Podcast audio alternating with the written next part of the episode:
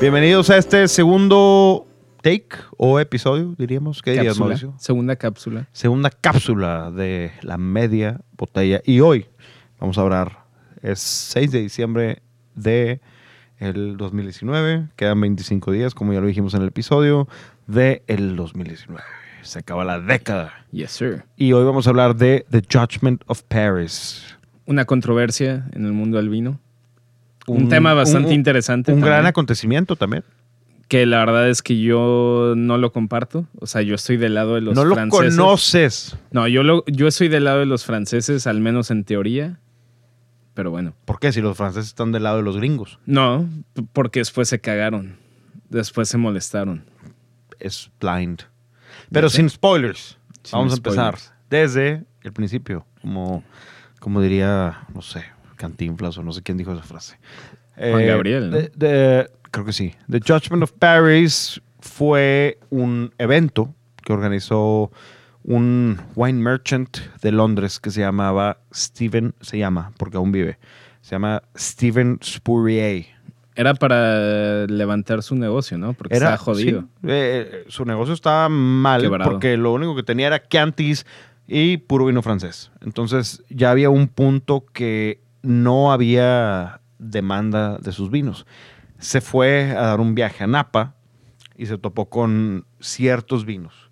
Existe una película de esto que dice Está ciertos viñedos dramatizada. dramatizada, obviamente. Está basada en estos hechos, se llama Bottle Shock. Es muy buena la película, la verdad. Los actores actúan de, de- de una, no sé, de una manera muy una peña, güey. No sé, no sé cómo decirlo, pero está muy interesante. La película Pero está es, es tan realista como pensar que Piratas del Caribe es la historia de los piratas, güey. O sea, buena. Exacto, sí. No, nada sea, que ver. está basada, pero Fue no. un poquito más civilizado el tema de voy a traerme Sí. tales vinos. Entonces, ¿qué hace? Steven Spurrier. Steven Spurrier viaja a Napa Valley y agarra los mejores cabernets, los mejores Pinot Noirs, los mejores Chardonnays y los lleva a Francia. En este entonces, el, e- era 1976. Son anteriores al 76. Hay desde 72, 73, 74, 75 y 76. Entonces, eh, pues bueno, dentro de estos vinos, ¿te acuerdas de alguno que haya, que haya habido californiano y alguno que haya habido francés? Pues hubo pesos pesados como Mouton Rothschild, Montrose. Me la mamé con el acento gringo, ¿verdad? Bueno, Haut-Brion y había Montrose. Montrose, no. Montrose. Eh, Ridge, Leoville Lascaz, Heights Vineyard, Clos Duval, que Clos Duval sí es de mis vinos que más me gustan de, de California. Carísimo. Bueno, Eh, o- Caro. caro. normal. Este, y Mayacama Vineyards, que para mí Mayacamas, lo que yo he probado es lo mejor que hay en Napa. Bueno, en, en la región de California. California. Yes. Bueno, ¿de qué, de qué constaba The Judgment of Paris? ¿O por qué se llama The Judgment of Paris? ¿Por qué? Spurrier agarró los mejores vinos californianos, se los llevó a Francia contra los mejores vinos franceses. Que para ponerlo en contexto, o, o Burdeos. que para ponerlo en contexto, los, fra- los franceses son muy orgullosos de sus vinos. Muy En orgullosos. ese entonces eran todavía más. Ahorita Sí. yo creo que los, fra- un francés, yo creo que no hay ningún problema si le das un buen napa Pero en esa época, o le das un buen, buen algún pino de Oregon. No hay tanto problema. las generaciones más jóvenes, Sí. Hablamos de 1976. o sea, de mi edad para abajo, en Francia. Estaba en ese entonces de moda. ¿Qué había de moda en el 76? No sé, no había nacido. Ni estaba planeado. No, ni yo, pero ni yo tampoco estaba planeado. Miller, ¿tú estás planeado en el 76? No. ¿76? No, no, ¿verdad? ¿Qué disco salió en el 76? No sé, güey. 7.3 fue The Dark Side of the Moon. Bueno, en esas épocas, la gente en Francia tenía la... No sé cómo decirle, si es eh, cinismo de decir solamente nuestros vinos son los únicos buenos, o, o qué será, Eh, soberbia, cinismo. No sé. eh, o sea, sí, cinismo. No, no, Es soberbia. soberbia, es soberbia, porque, pues- pero, ¿Quién Pero tienen, algo, pero tienen algo que presumir. O sea, es como. Es como Brasil no presumir su selección de fútbol, güey. O sea, malo, que la, malo que la selección de X país que nunca ha ganado ni. nunca ha llegado ni a playoffs de X. México. No, porque México sí ha logrado sus cosas. Nunca ha Bueno, al quinto ok, partido. ponle que. Imagínate que la selección mexicana tuviera el orgullo que tiene. El, no, el. El ego que tiene la selección brasileña. Todavía la brasileña se la das porque ha ganado un chingo. La de México, al menos la, la oficial, no la sub-17, que esos sí son unos chingones. Entonces, para mí va Que por ahí. terminan siendo unos O sea, güey, drogadictos y no Honestamente, si pones la élite de los vinos franceses y del resto del mundo, no me puedes decir que Francia no está ahí, güey. Es- está en on top. En este caso, Spurrier lo que hizo fue agarrar los vinos de Napa, Pinot Noir, Chardonnay y Cabernet para competir contra los pinos, contra los Chardonnays y contra los Cabernets, o sea, Burdeos, Borgoña y Napa Valley. En, en general todo fue Napa Valley. ¿Y qué pasa? Lo, lo más interesante de esto que a mí se me hace parte fundamental del blind tasting es realmente tu paladar no juzga. Te dan un vino, no sabes qué es, y los vinos que quedaron en primer lugar fueron Gringos. gringos. ¿Qué hacen los franceses? A ver, yo, yo nada más digo, hay mucha controversia. Pero sí, es un hecho, Mauricio. Es un hecho, Nada soy, más, soy, por- 100, por- por- es- soy 100% de acuerdo. Y le ganaron a pesos pesados franceses. A 100%. Mutón, le ganaron Sí, a, a Haute-Brion, a Leoville, Leoville a Margot, a a. Leoville, sí. Pero ahí te, va, ahí te va mi punto de vista y una controversia así empírica porque no la puedes comprobar. O sea, no es algo científico que puedas comprobarlo. Pero a ver, ¿qué es famoso en Napa? ¿Por qué Napa tiene un, e- ha tenido éxito desde hace mucho tiempo? Porque es instant gratification, ¿estás de acuerdo? Sí, 100%. Entonces, si tú estás probando, por ejemplo, si tú estás probando un eh, Chateau Mouton Rothschild de 1970, como el que probaron en el 76, Ujú. tienes seis años de edad. no está tan mal. No, No está tan, bueno. ni tan joven ni, ni llega para nada viejo. ok, pero estás probando, no sé, por ejemplo, no sé, un Lovie Lascaz del 71, ¿no? Tienes cinco años de edad. O sea, en el mercado probablemente tenga un año. Era la añada actual. Y lo estás comparando contra, por ejemplo, no sé, eh, con- Montelena, contra Rich del 71.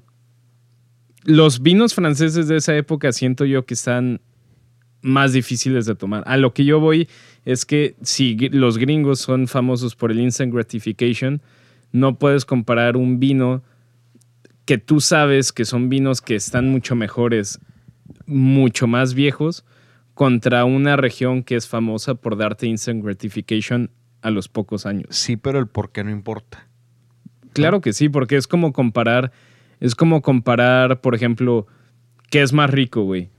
Eh, unos, un- unos tacos, güey, de asada Ajá. o un kimchi que acaba, apenas está fermentándose.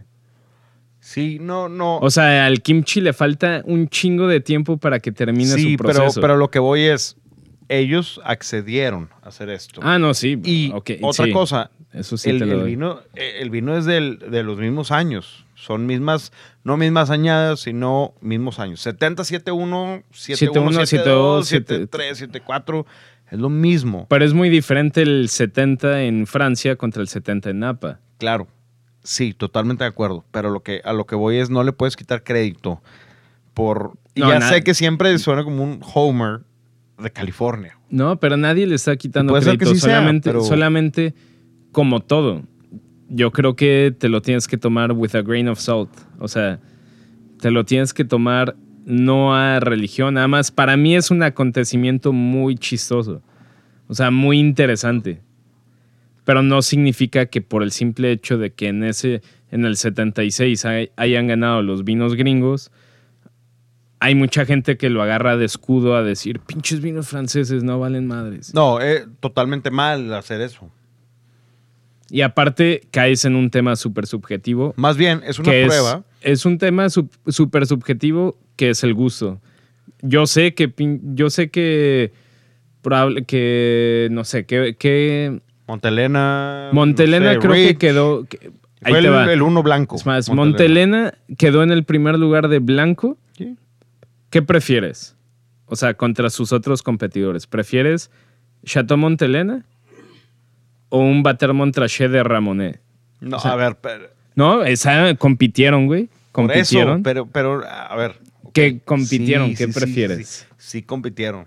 No sé, ¿cuál está mejor? No, tú como Diego de la Peña. Yo como Diego diría, ok, me voy a comprar un Ramonet. No es comprado porque obviamente Ah, metiéndote a dinero, pues Ramonet cuesta Pues no 50 sé. mil veces más que un Si me lo estás dando blind, no sé. Y, y voy a escoger lo que más me dé, como dices, instant gratification. Pues en por ese eso los momento. gringos lo tienen para ganar todo. ¿Y cuál es el pedo?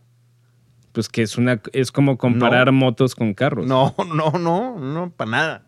Es como tienes, em, a ver, no, no, no sé cómo, qué parte de, de un de analogía hacer, pero me estás diciendo Ramonet o Chateau Montelena Chateau Chardonnay. Montelena. ¿Cuál ganó? Montelena, ¿verdad? 7-3. Si me los das a ciegas, yo no sé qué escogería, porque no sé qué tengo enfrente de mí. Necesitaría ver. Pero si tú me dices, el mejor fue Montelena, pues vamos, a probarlo. Ya si me los das a mí, no sé qué escogería. A lo mejor escogería el Ramonet, a lo mejor escogería, eh, el, eh, no sé, el, eh, cualquier otra cosa de lo que haya participado. Lo que pasa es que en ese entonces sucedió que todo el mundo esco- escogió California. Y si, por ejemplo, ¿Y cuántos años después fue? Eh, 2006. volvieron a hacer otro. Y volvió a ganar los mismos vinos. No sé. O sea, sí, pero para mí yo lo tomaría como un suceso más en la historia. Como No la son- clasificación de 1855. Sí, pero son- Sucedió una vez, eso no significa que sean los mejores vinos de Esto sucedió dos veces. Ok, dos veces. Mismos vinos. Misma añada. Envejecieron mejor. ¿Pero quedaron en el mismo orden? No. Mismo orden. Mismo. Búscalo. Wikipedia. Ok, lo busco. lo Mismo buscaré. orden. Mismos vinos. Mismos gustos. No me suena. Misma gente. Pero bueno, Para los que hayan estado muertos. No sé. Digo, es, es un tema bien interesante porque no nos importa el tema de que si, si quién es mejor, California o Burdeos o Borgoña. Lo que nos importa es que el mundo europeo descubrió el nuevo mundo y el Sí. nuevo mundo descubrió el viejo mundo. No, se dieron cuenta que en el Nuevo Mundo se hacía buen vino. Y hay buen vino en todos lados. Una de mis quejas con la metodología, porque la metodología de este Judgment of Paris era calificar los vinos sin contexto alguno. Tú, o sea, los, los críticos o los judges no estaban calificando los vinos en base a estructura ni nada. Era una puntuación de 0 a 20. ujú. Pero a mí algo que se me hace de inicio injusto y no la mejor metodología es que no, nunca hubo un vino de control. O sea, me refiero a, antes de empezar, todos prueben ese vino a ciegas y denme una calificación. ¿Para, Sí. ¿Para qué? Para ver si todos están analizando Sí, más o menos en más el mismo... para allá y más Sí, para acá, porque ¿no? si, tú, si yo te sirvo un vino a ciegas y tú lo calificas como 20 y yo lo califico como 5, evidentemente tú y yo no estamos en el mismo, en el mismo canal. Entonces las, las calificaciones van a ser muy eh, disparejas. Y es un suceso que para mí abrió muchos ojos. Entonces, digo, entiendo, entiendo el tema y a mí me gusta que haya habido eso. Hay una película, se llama Bottle Shock. Shock. Chéquenla. De hecho, está en Some TV. No nos patrocina Some TV, pero sí nos patrocina The Little Wine Market. ¿Qué estamos tomando ahorita? amigo? Estamos tomando ahorita un Revolts Pinot Noir del Fals.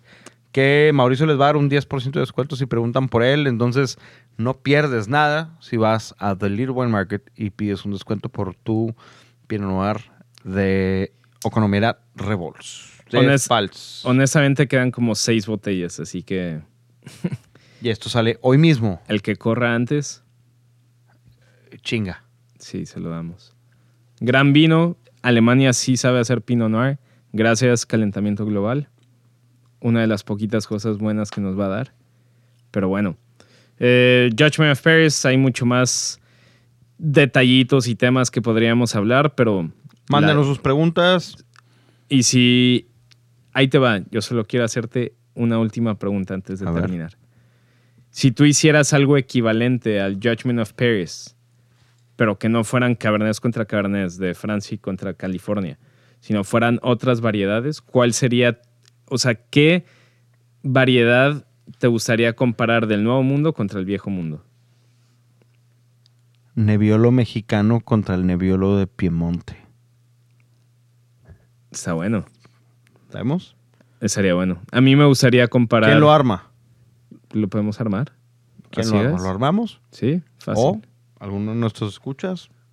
Sí, nada Adelante. más invitamos a gente a- para que no nada más seamos tú y no yo. vamos a ser tú y yo. Lo- no, no, no. Nosotros, Nosotros lo armamos y que otra gente lo que pruebe. el- Que, haya jueces. O u otra. Lo mismo, igual. Me iría con Pino de Patagonia y Pino de la Borgoña. Yo me iría con Syrah del norte del Ródano contra Syrah australiano. ¿Ok? ¿Lo hacemos? Armémoslo. Esto fue la segunda cápsula de La Media Botella, patrocinada por The Little Wine Market. Yes, sir. Muchas gracias por escucharnos. Buen martes. Adiós.